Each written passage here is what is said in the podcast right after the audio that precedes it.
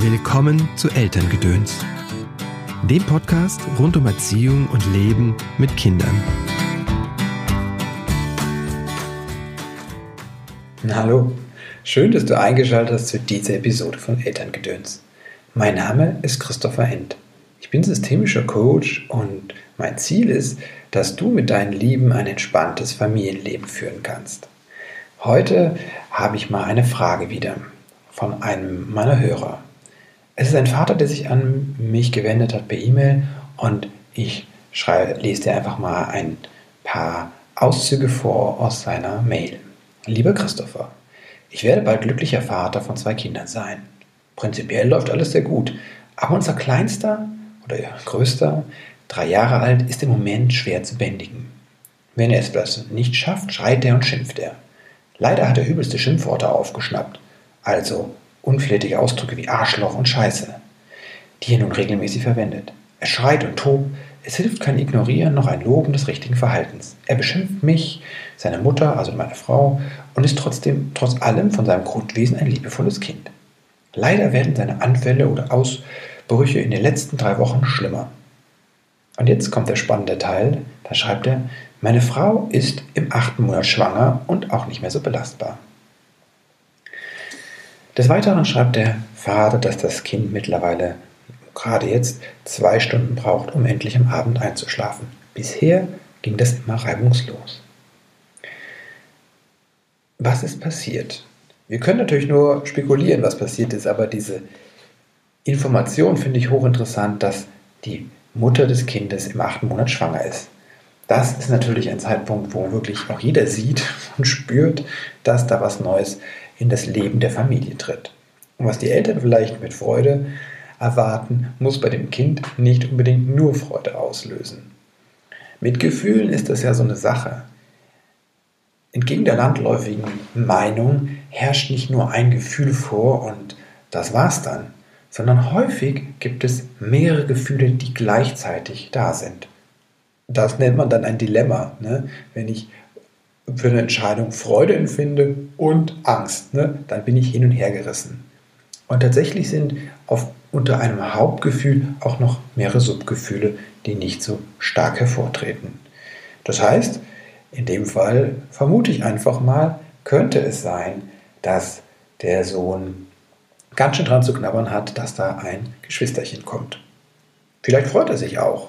Oder vielleicht hat er das Gefühl, er muss sich freuen. Auf jeden Fall ist da auch ein Stück Ungewissheit dabei.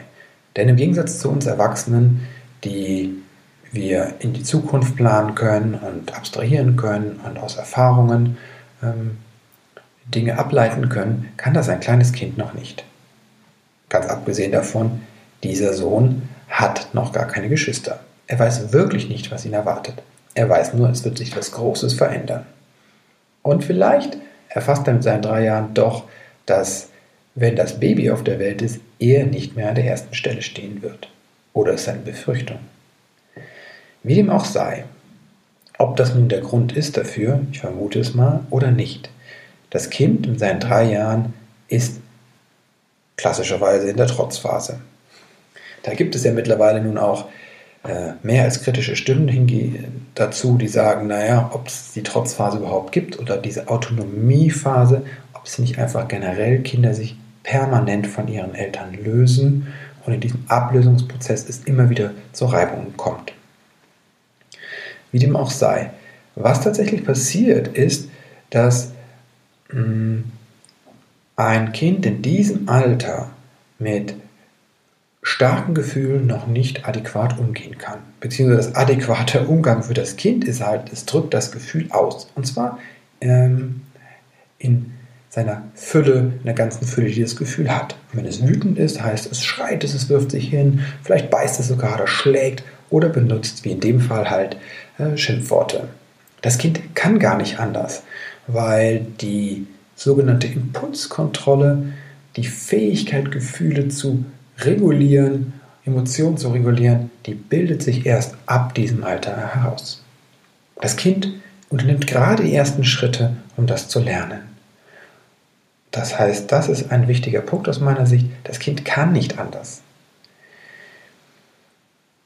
Und in solchen Umbruchphasen, so gravierenden Umbruchphasen. Eine Geburt eines Kindes in einer Familie ist eine gravierende Umbruchsituation für alle Beteiligten. Und der Kleinste in, diesem, äh, in dieser Familie, in, diesem, in dieser Gruppe ist nun mal das Kind. Und das muss mit einer ganz schönen Belastung umgehen können. Und das ist sein System einfach noch nicht reif, um das abzufedern. Und an der Stelle bricht das Kind dann vielleicht zusammen. Wie gehe ich damit jetzt um? Erstmal finde ich ganz wichtig zu sehen und das zu verstehen, dass das Kind nicht anders kann.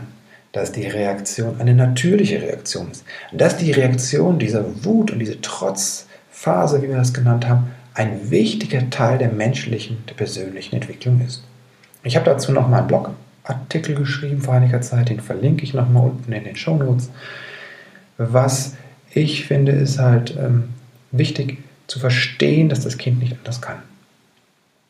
Wie gesagt, bis sich der Teil im Gehirn, der präfrontale Kortex, ausgebildet hat, der für die Impulskontrolle zuständig ist und die Regulation der Gefühle, kann es bei Jungs bis Anfang des 20. Lebensjahr der, der 20er dauern. Also brauchen wir viel Geduld als Eltern. Das ist der zweite Punkt. Ne? Neben dem Verstehen, wie das Kind tickt und was es braucht und dass es nicht anders kann, ist halt auf das Kind einzugehen, ist der zweite Schritt. Was kann ich tun? Ich kann das Kind so annehmen. Aus dem Verständnis und dem Wissen heraus, dass das Kind nicht anders kann, erwächst ja schon ein, ein Annehmen. Ne? Ah, okay, das kann nicht anders. Dann habe ich ja schon Mitgefühl mit dem Kind. Und dann kann ich gucken, was braucht denn das Kind? Was braucht ein Wesen, das völlig überfordert ist und in einem Gefühl, einem mächtigen Gefühl wie Wut oder Verzweiflung oder Traurigkeit gefangen ist. Was braucht das an der Stelle? Es braucht keine Bestrafung. Es braucht keine Abweisung. Es braucht keinen, der das Gefühl abspricht. Es braucht auch keinen, kein Gegenüber, das ihn beruhigt und sagt, es wäre nicht so schlimm oder das es erklärt, Nein, das Kind braucht jemand, der ihn, das Kind und das Gefühl hält, aushält. Und das sind nun mal wir am Ende des Tages. Dann fühlt das Kind sich gehalten und es hält, bekommt die Erfahrung, dass es auch mit seinen negativen Gefühlen, den sogenannten negativen Gefühlen in unserer Gesellschaft, auch damit willkommen ist. Und so schwierig das ist, das auszuhalten und das Kind zu halten und teilweise einen Dreijährigen auch im wahrsten Sinne des Wortes im Arm zu halten, wenn er das möchte in dem Moment, das ist etwas, das das Gefühl dem Kind gibt, es ist gehalten und getragen und angenommen in dieser Welt. Und das ist die Voraussetzung dafür, dass das Kind lernt, seine Impulskontrolle zu entwickeln. Was auch hilft, ist das Gefühl zum Beispiel zu benennen. Also ich kann mich vor dem Kind hinknien und sagen, wow, du bist ganz schön wütend, kann das sein? Ich habe den Eindruck, du bist verzweifelt. Ich kann das auch kürzer machen und sagen, du bist wütend, du verzweifelt.